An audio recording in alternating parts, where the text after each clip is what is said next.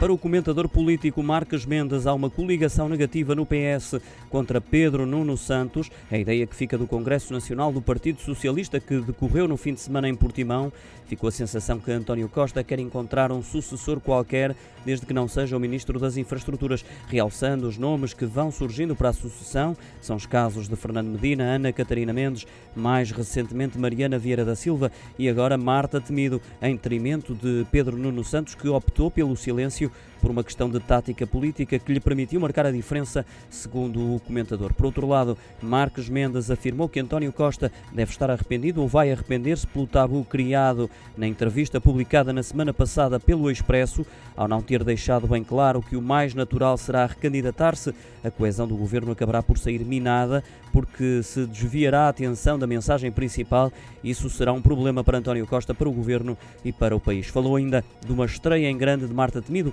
sublinhando que é a ministra mais popular do governo em todos os inquéritos e sondagens.